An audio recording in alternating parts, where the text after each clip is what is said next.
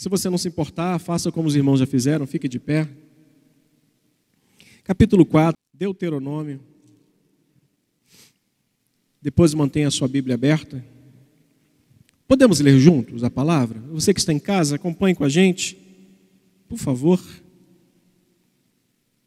Agora, pois, ó nova vida, ó Israel, ó igreja do Senhor, vamos juntos? Ouve os estatutos e os juízos que eu vos ensino, para os cumprirdes, para que vivais e entreis e possuais a terra que o Senhor, Deus de vossos pais, vos dá.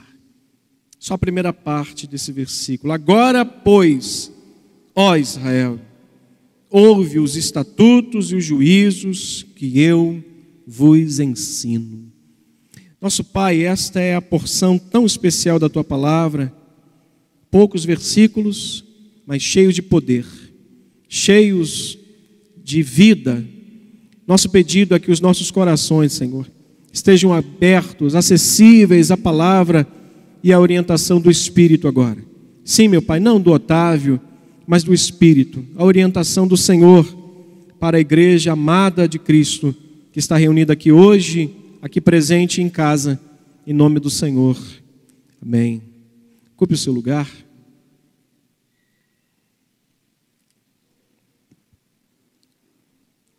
É, só dá de óculos hoje. Eu intitulo esta reflexão rápida, hoje curta, mais importante, como um, de certa forma, um pedido aos irmãos e a mim: não se esqueça do Senhor. Talvez o, o que mais vá hoje deixar essa, essa reflexão marcada é a importância da gente lembrar. Diga comigo, lembranças. A importância da lembrança, da gente ter viva a nossa lembrança o Senhor. Quem foi, o que fez, o que é, o que representa para cada um de nós. Eu queria refletir com os irmãos sobre isso hoje. Nossas lembranças são responsáveis, quase tudo sempre, quase sempre na nossa vida, pelos erros e acertos que cometemos. Nossas lembranças, às vezes, nos levam a, a cometer falhas, ou a falta desta lembrança nos leva a cometer falhas. E desde as coisas mais comuns da vida, como esquecer um caminho que já passamos, assim como lembrar de um ingrediente correto, ou os ingredientes corretos para uma receita, as nossas lembranças são responsáveis. Não sei quanto a você, eu já passei dezenas de vezes por um lugar e um determinado momento eu esqueci qual era o caminho que eu deveria seguir por falta de, de lembrar. Eu não guardei, não, não tinha na memória aquela, aquela imagem fotográfica, aquele, aquele lugar ali. Eu acabei passando no lugar e errei o caminho por uma dezena de vezes já tinha passado por ali. Mas também, irmãos, no que concerne a nossa vida espiritual, nossas lembranças também são responsáveis pelos erros e acertos que acontecem. Um exemplo clássico disso está quando o apóstolo Pedro, lá no capítulo 21 de, João, é, é exortado por Jesus e falando do seu, da sua negação. O exemplo clássico disso é a negação do apóstolo Pedro ao nosso Senhor. Pedro não se lembra das palavras que Jesus tinha transmitido para ele, palavras tão importantes, se você puder abrir, capítulo 26 do Evangelho de Mateus, e você vai poder ver como talvez ele se esquece de um detalhe tão importante que o levou ali na frente a ser envolvido numa tentação, a ser envolvido numa situação bem difícil que o fez negar ao Senhor. Nossas lembranças, então, elas são responsáveis por isso, quer no âmbito da vida normal, quer no que concerne a nossa vida espiritual. Elas podem nos levar a fazer coisas certas e também a cometer alguns erros na vida. Diz o texto, versículo 31 do capítulo 26. Então lhes disse Jesus: Esta noite todos vós vos escandalizareis comigo, porque está escrito: Ferirei o pastor e as ovelhas do rebanho ficarão dispersas. Mas, depois da minha ressurreição, irei adiante de vós para a Galiléia. Disse-lhe Pedro: ainda que venhas a ser um tropeço para todos, nunca o serás para mim. Replicou-lhe Jesus: Em verdade eu vos digo, nesta mesma noite, antes que o galo cante, tu me negarás três vezes. Disse-lhe Pedro: Ainda que me seja necessário morrer contigo, de nenhum modo te negarei. E todos os discípulos disseram o mesmo. O que Jesus, na verdade, estava mostrando para Pedro, que era um grande perigo, uma grande tentação, todos eles tentarem segui-lo naquele momento onde os homens iriam colocar a mão nele. Talvez naquele momento o apóstolo Pedro fora é, ludibriado por ele mesmo, envolvido pelo orgulho dominante na sua alma, a ponto de dizer essas palavras para Jesus: Se todos te abandonarem, eu não te abandono, se necessário for, eu dou a minha própria vida por amor ao Senhor. Envolvido talvez por si mesmo, pelo orgulho que dominava a sua vida, a sua alma, ele se envolve num caminho de perigo, irmãos, e de tentação quando na verdade o que Jesus estava dizendo é que esta palavra que ele profere do Antigo Testamento era uma palavra para que todos eles dali daquele momento se dispersassem, pois o verso 32 vai dizer que o próprio Cristo se daria o trabalho, ou se daria no trabalho, de ir ao encontro desses que um dia foram dispersos, naquele momento foram dispersos por causa do pastor que for entregue nas mãos dos homens, ou porque os homens colocaram as mãos. Mas há momentos da nossa vida que a gente acha que a gente pode fazer tudo o que a gente pode, tudo que a gente quer, perdão. Há momentos da vida que nós somos dominados por um sentimento de orgulho e por uma, um, uma, uma fé tão heróica e que a gente acha que aquilo ali é a coisa mais sensata a se fazer, quando na verdade é um grande risco à tentação, é uma grande brecha que nós damos para a tentação. A negação dele, portanto, começou com a falta da lembrança daquilo que Jesus havia falado para ele, e no versículo 41 também, Jesus o lembra de que era necessário vigilância e oração. Leia comigo: vigiai e orai, para que não entres em tentação. O espírito, na verdade, está pronto, mas a carne é fraca. Talvez ele não tenha se lembrado dessas palavras tão ricas dobradas de cuidado, envolvidas no manto de amor de Cristo para aqueles homens que sabia e sabe da nossa incapacidade, irmãos, de dominarmos situações como as que o apóstolo Pedro dominou ou tentou dominar. Então, queridos, a lembrança que este homem deixou de ter o leva então a seguir os homens, a seguir com a turva, a seguir com a multidão, e no meio da multidão, versículo 52, ele mais uma vez, então Jesus lhe disse: embainha a tua espada, pois todos os que lançam mão da espada, a espada perecerão. Mais uma vez, o apóstolo Pedro, envolvido por ele mesmo, numa ideia de que ele podia fazer as coisas seguindo ao invés de ter voltado. E seguindo as orientações de Jesus, irmãos, às vezes nós nos envolvemos em situações erradas, e as coisas dão erradas para nós, porque às vezes nós não nos lembramos de conselhos, de exortações, nós não nos lembramos daquilo que está escrito e que nos leva a viver uma vida de prudência, de cuidado, de atenção. Pedro esqueceu que ação vem antes, aliás, ação vem depois de uma vida de oração. Ação vem depois de uma vida de prudência, depois de uma análise profunda. Jesus está dizendo: vigiai, Pedro, e orai para que você não caia em tentação. E a tentação foi, volte ao texto, capítulo 26 ainda, versículo 69. Ora, estava Pedro assentado fora do pátio. Aproximando-se dele, uma criada lhe disse: Também tu estavas com Jesus, Galileu? Ele, porém, disse: O que, irmãos? O negou diante de todos, dizendo: Não sei o que dizes.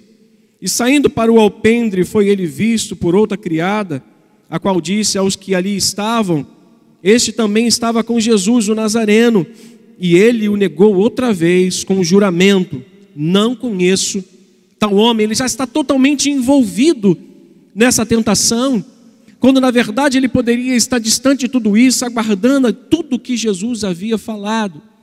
Nossas memórias, às vezes, nossas lembranças, a lembrança daquilo que nos é falado, nos é orientado, nos é dito para que a gente não faça, às vezes não fazendo, pode ser uma pedra de tropeço para a nossa própria vida, como foi para o apóstolo Pedro.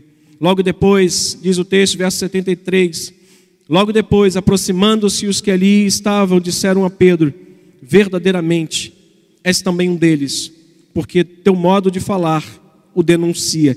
Então começou ele a praguejar e a jurar: Não conheço este homem.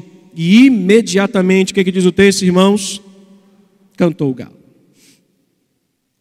Nós temos outros exemplos nas Escrituras, mas o que eu queria deixar hoje para os irmãos meditarem junto comigo é que as nossas lembranças de fato são responsáveis em nos levar para erros e acertos. Mas eu não quero falar só de erro, eu quero falar também de momentos de acertos, mas é importante destacar que apóstolo Pedro foi envolvido por uma situação difícil na sua vida e caiu numa grande tentação de negar a Cristo pelo fato de não ter dado conta de que ouvir e obedecer é melhor do que fazer qualquer outra coisa. Ouvir e obedecer, irmãos, e obediência às vezes nos humilha. Concorda comigo? A obediência às vezes nos humilha. A obediência às vezes coloca o homem num estado tão de baixa autoestima, para você às vezes se submeter a uma coisa e, e agradar o coração do rei, agradar o coração de Deus, e se submeter às situações da terra, isso às vezes te humilha, mas ao mesmo tempo glorifica e alegra o coração de Deus, irmãos. Obedeça acima de tudo, não importa se esteja te humilhando ou se esteja te fazendo fazer com que a tua estima seja, esteja para baixo ou abaixando. Mas as escrituras nos mostram exemplos do povo de Deus sofrendo humilhação. Mas a humilhação sofrida foi pelo fato de décadas eles terem abandonado as lembranças e as ordenanças de Deus. E isso às vezes a gente não se dá conta de que o caminho de desobediência é um caminho que também nos leva à humilhação, mas humilhação que não vai nos levar a recompensas no futuro, mas a tragédias no presente. A obediência pode nos humilhar agora, mas daqui a pouco é Deus, o próprio Deus levanta você com a sua mão poderosa. Mas aqueles que são humilhados pela desobediência, a própria vida se dá conta de fazer com que essa pessoa continue mais ainda, e a razão disso é o texto que eu quero ler. Capítulo 3. Irmãos, isso dói mais, demais, isso coça muito. Juízes capítulo 3.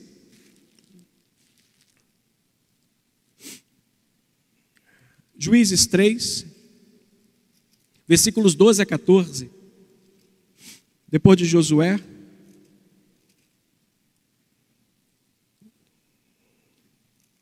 Diz o texto. Juízes capítulo 3, verso 12. Tornaram então os filhos de Israel a fazer o que era mal perante o Senhor.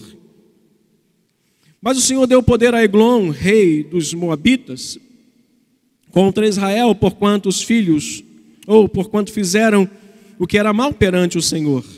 E ajuntou consigo os filhos de Amon, os Amalequitas, e foi e feriu a Israel e apoderaram-se da cidade das palmeiras. Verso 14, você pode ler? E os filhos de Israel,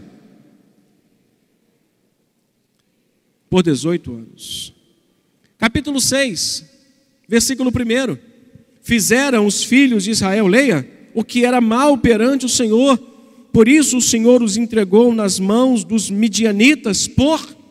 Nós já temos aí duas décadas e meia de humilhação, de sofrimento, de escravidão, por assim dizer. Pelo fato, irmão, de saber que às, às vezes, quando nós nos esquecemos das, das ordenanças, da palavra de Deus, isso leva-nos para um caminho de destruição e de humilhação, como de fato nós lemos no texto aqui. Por outro lado, nós temos relatos bíblicos de quando o povo se mantinha vivo na sua lembrança dos mandamentos do Senhor e os cumpria. Mesmo com a chegada de algumas grandes batalhas, a vitória que o Senhor dava àquele povo era garantida. A vitória em meio a tudo aquilo que eles estavam vivendo era garantida, por mais grande ou maior que fosse o exército que viesse contra a nação, o fato deles estarem se lembrando dos mandamentos, seguindo as ordenanças, fazia com que Deus lutasse as lutas deles. Segundo de Crônicas, capítulo 20.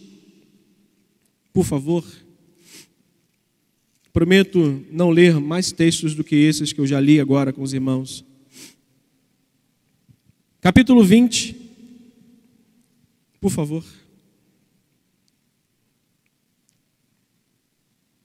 Eu quero ler a partir do versículo 12.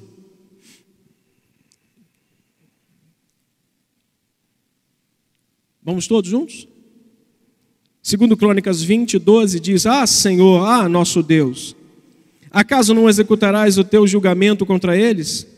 Porque em nós não há força para resistirmos a essa grande multidão que vem contra nós. E não sabemos nós o que fazer, porém os nossos olhos estão postos em ti Todo Judá estava em pé diante do Senhor, como também as suas crianças e as suas mulheres e seus filhos. 14, leia, então veio o Espírito do Senhor no meio da congregação sobre Jaziel, filho de Zacarias, filho de Benaia, filho de Jeiel, filho de Matanias, levita, dos filhos de Asaf, e disse, dai ouvidos todo Judá, e vós, moradores de Jerusalém, tu, ó rei Josafá, ao que vos diz o Senhor, não tenham medo, nem se assustem por causa desta grande multidão, pois a peleja que vocês estão agora não é vossa, a peleja é de Deus. Irmãos queridos, por outro lado, quando nós nos voltamos para o mandamento de Deus, quando o povo se voltou para o mandamento de Deus, quando o povo estava mantendo viva a lembrança dos mandamentos e cumprindo esses mandamentos, o próprio Deus guerreava as suas guerras. O próprio Deus ia diante deles, acalmava o coração de todos eles, irmãos. Salomão, no texto que nós lemos de Provérbios 3, nos mostra o caminho para vivermos muitos anos e com paz. Não adianta viver muitos anos sem paz, mas Salomão nos dá o caminho para vivermos muitos anos e com paz. O segredo é, filho meu, não te esqueça dos meus ensinos. Meu pai dizia que filho que não obedece, padece. Algum pai aqui falou isso para o seu filho? Algum pai diz isso para o seu filho? Assim serve para todos nós que não somos filhos somente, nós somos pais. Assim serve para nós que somos ovelhas do Senhor, nós como cristãos que não obedecemos e certamente vamos padecer. O caminho da obediência é um caminho difícil, o caminho da obediência é um caminho estreito, é um caminho de humilhação, mas é um caminho que tem recompensas. E o capítulo 3 de Provérbios nos mostra isso. Nos mostra que o caminho da obediência, de ouvir, de atentar, de guardar, é um caminho que traz vida e traz com ela a sua paz. Não adianta ter muita vida, não adianta ter muito dinheiro, se você não tem paz, você não tem absolutamente nada. E Salomão mostra o caminho: não te esqueças do mandamento do Senhor. Não sei o que os dias de hoje têm feito para fazer com que as pessoas esqueçam de Deus, mas há muitas coisas que atraem as pessoas, subtraem da gente a oportunidade da gente estar sempre ligado em Deus e conectado com Ele. Talvez o trabalho em demasia, talvez os, os amores dessa vida, porque o que mais nos afasta de Deus são os nossos amores. Os nossos amores são que nos afastam de Deus. Não são as amantes, mas são os amores. Talvez o amor ao dinheiro, o amor talvez ao trabalho, o amor talvez a alguma coisa que está te prendendo demais a isso e te tirando os olhos do Senhor. A nação de Israel, irmãos, era um povo mais abençoado de todas as nações da terra. E isso foi provado quando Deus tirou aquele povo do Egito. As nações viam uma nação cativa há 430 anos, e quando sai de lá, ela está coberta de cuidado, de proteção, poder de Deus se manifestando. Isso fica provado que aquela nação não era qualquer nação, porque Deus provara ali que queria tirar com mão forte um povo que era seu. E o que ele fez? Milagres. Ele operou maravilhas, ele enviou pragas no Egito, ele enviou doenças, úlceras, gafanhotos, ele enviou piolhos, ele enviou doenças, ele matou primogênitos para mostrar que aquela nação era amada de Deus. O que, que Jesus fez por nós? O que, que Deus fez por nós, enviando o seu filho para nos provar que nós somos o povo dele, a igreja é de Cristo, é dele, nós pertencemos a ele. A nação era uma nação que todos sabiam que tinha um Deus que pertencia Israel mantinha uma aliança com Deus, isso fazia toda a diferença. Israel estava sendo preparada para entrar na terra prometida. Se você olhar para tudo isso, você vai ver a imagem da igreja. Uma igreja que foi resgatada, nós somos resgatados das trevas para a luz. Nós temos agora uma aliança em Cristo, fizemos essa aliança por meio da morte e da ressurreição de Cristo, e quando fizemos isso nas águas do batismo. E agora, a igreja está sendo preparada, irmãos. A igreja está sendo preparada para herdar as mansões celestiais. E parte dessa preparação, Deuteronômio ainda vai nos ensinar muita coisa, volte para lá. E parte dessa preparação consistia no povo ouvir atentamente. Esses dias me pegaram aí, bonito, eu não sei quem foi o irmão que, que me fez uma pegadinha muito legal. Eu falei, valeu a pena por um aprendizado. Ele mandou um áudio e disse: É irresistível, ouça até o fim. Se tem uma coisa que eu não gosto de ouvir no celular é áudio, eu, eu ouço e apago. Porque meu celular é aqueles que, se o policial pegar na rua, acha que é uma arma branca, de tão antigo que ele é. é e eu não gosto, porque ele não tem armazenamento suficiente é, para eu guardar tantos áudios. Eu já ouço. Aí o irmão mandou um áudio para mim, e eu não estava entendendo muito que eu, mas ele disse: ouça com atenção até o final, não deixe de ouvir. E eu ouvir atentamente o que o irmão estava dizendo no final de tudo. Ele me mandou uma, ele falou assim: Bom, se você teve tempo de ouvir todo este áudio que não quer dizer absolutamente nada, pare um tempinho para falar com Deus e ouvir o que Ele quer falar para você. Rapaz, eu quase liguei para ele, falei: Rapaz, eu só não pulo desse, mergulho nesse telefone para te pegar agora. Mas de certa forma, olhe para mim. Às vezes nós somos envolvidos por tantas coisas e a gente dá tanta atenção a coisas que não têm tanta importância do que ouvir atentamente o que Deus tenha para nos falar. O que está roubando a nossa atenção, o que está roubando o nosso tempo de ouvir. E para essa preparação, consistia o povo a ouvir atentamente o discurso do profeta Moisés, do líder do povo. E os irmãos sabem muito bem, os estudiosos do CETEB, do SEAB, que Deuteronômio é um discurso de preparação para o povo entrar na terra. Moisés está ali com os jovens hebreus que estariam prestes a herdar a terra e o discurso era fundamental. Eles tinham que estar atentos às palavras do seu líder, irmãos, portanto, é, consistia um ouvir atento, estar atento no discurso deles. Agora ouve, capítulo 4, ele inicia exatamente assim. Agora, ó Israel, ouve os mandamentos, os estatutos, os juízos que eu vos ensino. Preocupação de Moisés em fazer com que aquela nação estivesse preparada, guardando no coração tudo aquilo que estava reservado para ele. E hoje em dia, irmãos, nós perdemos às vezes muito tempo com muitas coisas da vida, do dia a dia, com demandas de WhatsApp, com demandas de Facebook, com demandas de Twitter, com demandas de Instagram. Nós perdemos tempo e às vezes não atentamos tanto para a importância que é ouvir a palavra de Deus. Ouvir a essência da vida ou da vida de um cristão está em ouvir e obedecer a palavra de Deus. Isaías capítulo 1, versos 19 e 20, vai nos dizer: Se me ouvirdes, comereis o melhor da terra mas se recusares e fores rebeldes, sereis devorados a própria espada. O que Moisés está nos ensinando, irmãos? O que esse texto tanto nos fala aqui para melhor aplicação da nossa vida? Moisés está nos dizendo aqui que a melhor maneira de garantir o sucesso e o futuro daquela nação diante das situações que ainda aconteceriam, porque eles se deparariam com outros povos, eles teriam homens diante dele, mas teriam nações ainda para guerrearem. Eles teriam um grande exército, mas eles teriam que enfrentar muitas situações na frente. O que Moisés está ensinando que é a melhor maneira de garantir o sucesso. E essa palavra sucesso, ela é tão perigosa que às vezes a gente deixa de usá-la. Mas a palavra sucesso aqui quer dizer bem, bem.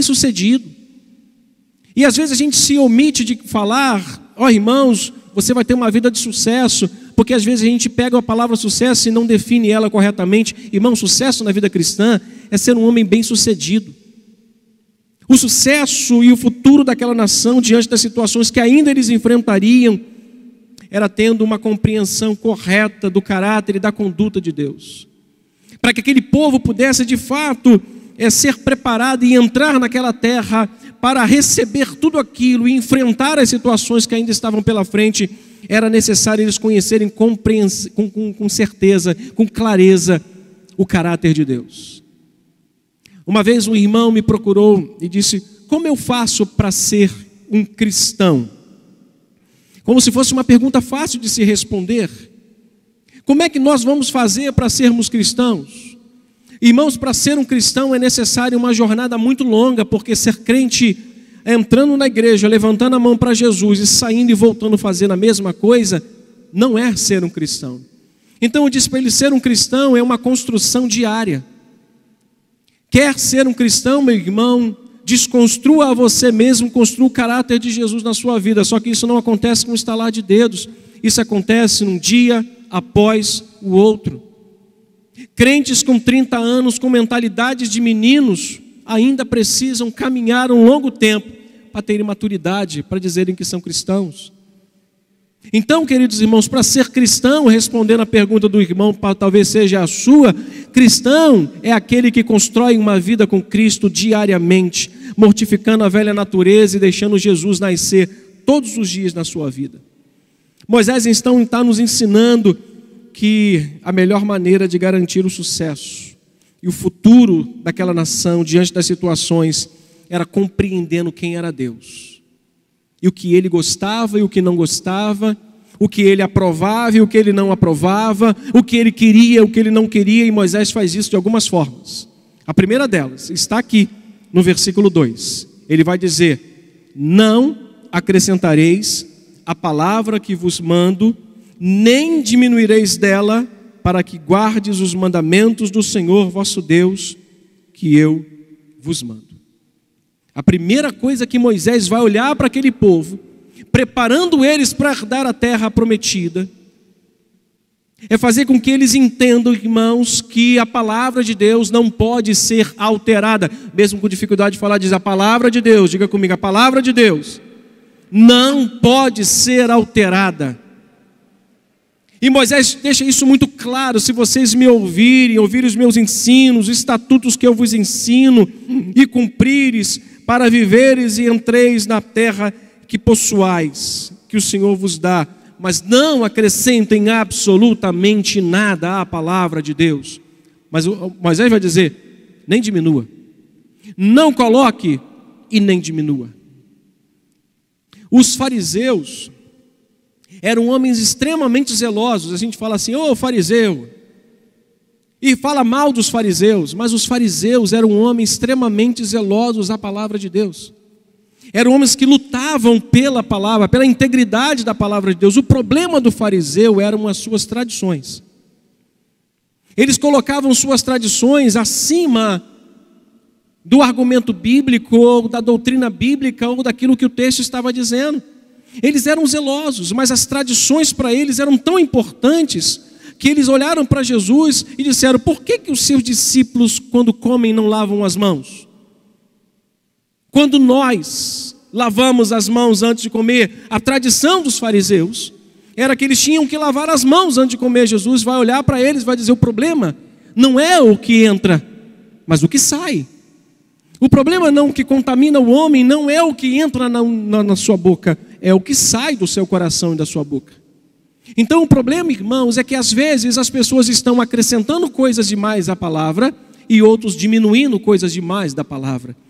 E para que a gente possa, irmãos, agora isso ser aplicável à igreja, para que a igreja possa ser, estar sendo preparada de verdade para herdar o reino dos céus, é necessário que ela não altere a palavra de Deus.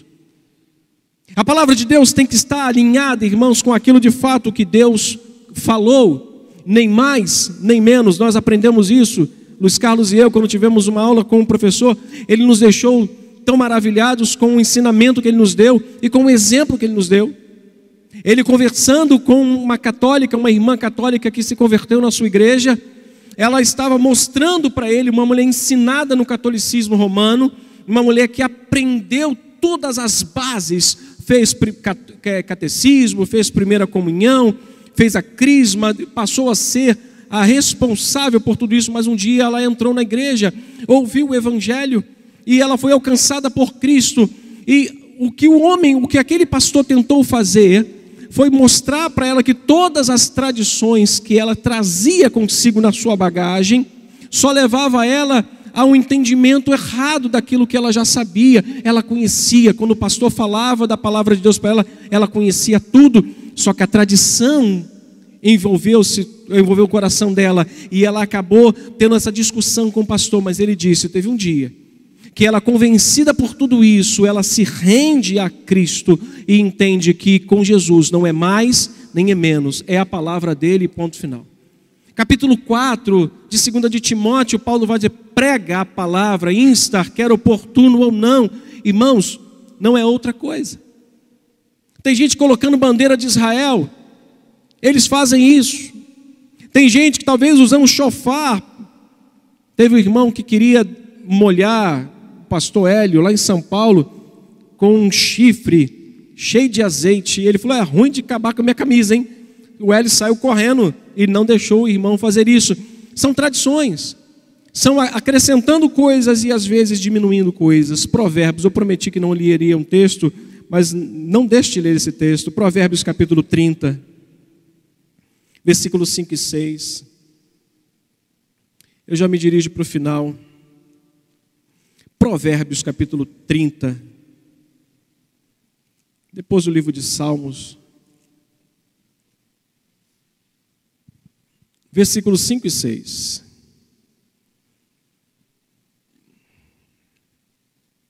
Vamos ler juntos? Acharam?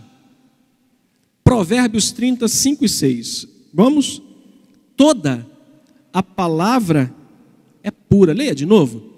Toda a palavra é pura. Ele é escudo para os que nele confiam. Nada acrescenteis às suas palavras. Para quê? Para que não te repreenda e seja achado mentiroso.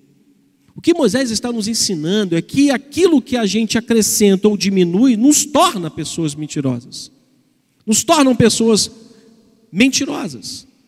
Então, uma, um dos critérios para que aquele povo pudesse ter sucesso no futuro, quando entrasse naquela terra, era manter a palavra de Deus alinhada com aquilo que Deus falou, nada mais e nada menos. Amém, irmãos? Segunda coisa que Moisés vai fazer é mostrar que a obediência e a fidelidade são critérios para viver ao lado do Senhor. São critérios. Não é aquela opção do Enem, marca texto, ou escolha uma alternativa e faça e siga a sorte. Não, o critério é este. Para viver ao lado de Deus, obediência e fidelidade são os critérios. Olha o verso, volte por favor a Deuteronômio capítulo 4. Diz o texto, versículos 3 e 4. O que, que diz? Os vossos olhos viram que o Senhor fez por causa de Baal Peor, pois todo, a todo homem que seguiu a Baal Peor, o que, que aconteceu? O Senhor vosso Deus consumiu no vosso meio. Ele usou um exemplo daqueles que estavam seguindo ao Senhor, mas acabaram adorando a Baal Peor aborreceram e chamaram a ira do Senhor, os vossos olhos viram. Então, vocês viram o que aconteceu com aqueles homens que não se mantiveram fiéis a mim para andar do lado de Jesus. O critério é fidelidade. Fidelidade. É, é até arriscado um pastor falar isso, mas eu já falei isso uma vez. O bispo nos diz isso. Irmãos, pecar é bom demais. Quantos têm coragem de dizer assim, é verdade, pastor? Irmãos, o pecado é bom. O pecado é bom. Mas uma vez que eu escolhi andar com Jesus, o pecado já não faz parte mais da minha rotina de vida. Eu vou continuar sendo um transgressor, eu vou continuar cometendo as minhas falhas, mas como disse João, eu tenho um advogado justo e fiel, Jesus Cristo, que me limpa e me purifica de todo o meu pecado quando este é confessado. Vou continuar sendo um pecador, um transgressor às vezes da lei por falhar como homem. Mas uma vez que eu entendi o sacrifício de Jesus na cruz e assumi isso na minha vida, disse: Isso é para mim. Ele me escolheu, ele me chamou. Irmãos, eu não quero mais envolvimento com esse mundo. A minha vida é para Ele, é dele, eu sou dele, Ele é meu.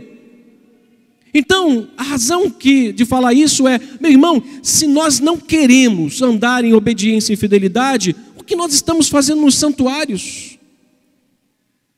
O que, é que nós estamos fazendo na igreja, você que está em casa?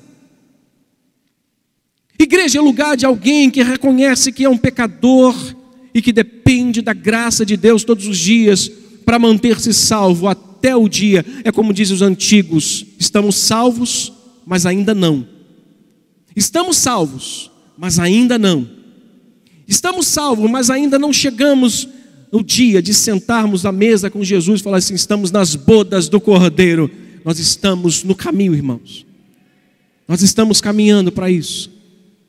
Então, não tem razão para estarmos na igreja se nós não vivermos uma vida de fidelidade, que são critérios como também de obediência. E ele vai completar o texto, que diz: Verso 4: Porém, vós que permaneceis fiéis ao Senhor vosso Deus, todos hoje estáis vivos.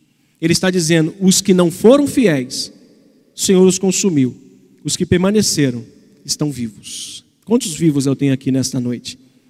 Como eu gostaria de ouvir um glória a Deus lá da casa, lá, mas não dá para ouvir. Essa tecnologia ainda não nos permite a gente fazer isso. Só se tivesse aqui agora. E a terceira coisa que ele faz, preparando esse povo, ou um, preparando e mostrando um caminho de sucesso, um futuro de sucesso para aquela nação, além de mostrar que a palavra não pode ser alterada. Isso é um grande perigo. Eu quero ressaltar mais uma vez isso. O perigo da gente, às vezes, é ser encantado com palavras lisonjeiras. O perigo da gente se encantar com esse desenvolvimento pastoral coach, de, de fazer, envolver as pessoas de tal forma em que, de certa forma, eles alteram a verdade de Deus, para que o público-alvo que eles têm seja alcançados por causa das suas palavras.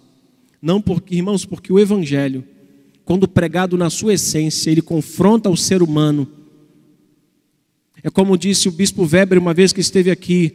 Ele disse que quando chega na igreja dele, domingo à noite ou domingo de manhã, a primeira coisa que ele fala, ele diz assim: Bom dia, pecadores. Você já imaginou chegar na igreja todo domingo de manhã o bispo Rubem? Bom dia, pecadores. E a igreja, bom dia! Alegria, irmãos, o bispo estaria mentindo?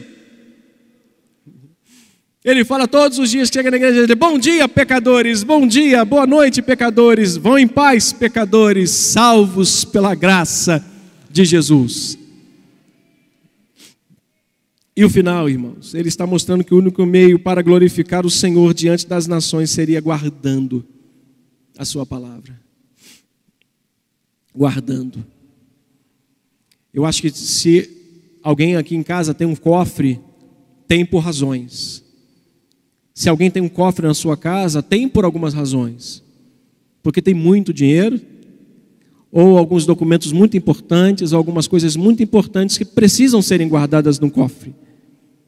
Então, se está lá é porque é muito especial, é muito importante para você. Então, Moisés está dizendo para aqueles irmãos, além de não alterar a palavra, além de manterem um critério de obediência e fidelidade, caso contrário, vivam a vida de vocês em outro lugar.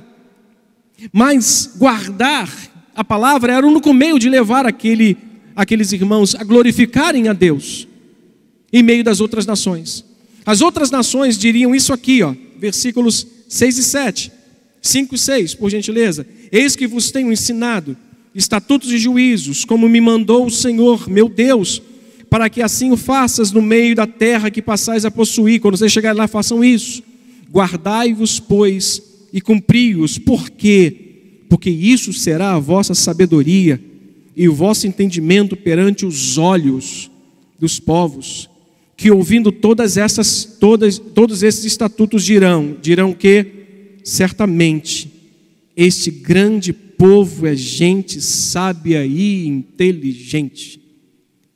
O único meio da gente fazer isso é guardando a palavra de Deus no nosso coração. É mostrando a luz que brilha em nós e fazendo ela brilhar nas pessoas, para que os homens vejam tudo isso e dizem glória a Deus pela vida desses irmãos, desse grande povo sábio. Sabe o que, é que falta no mundo hoje? É sabedoria.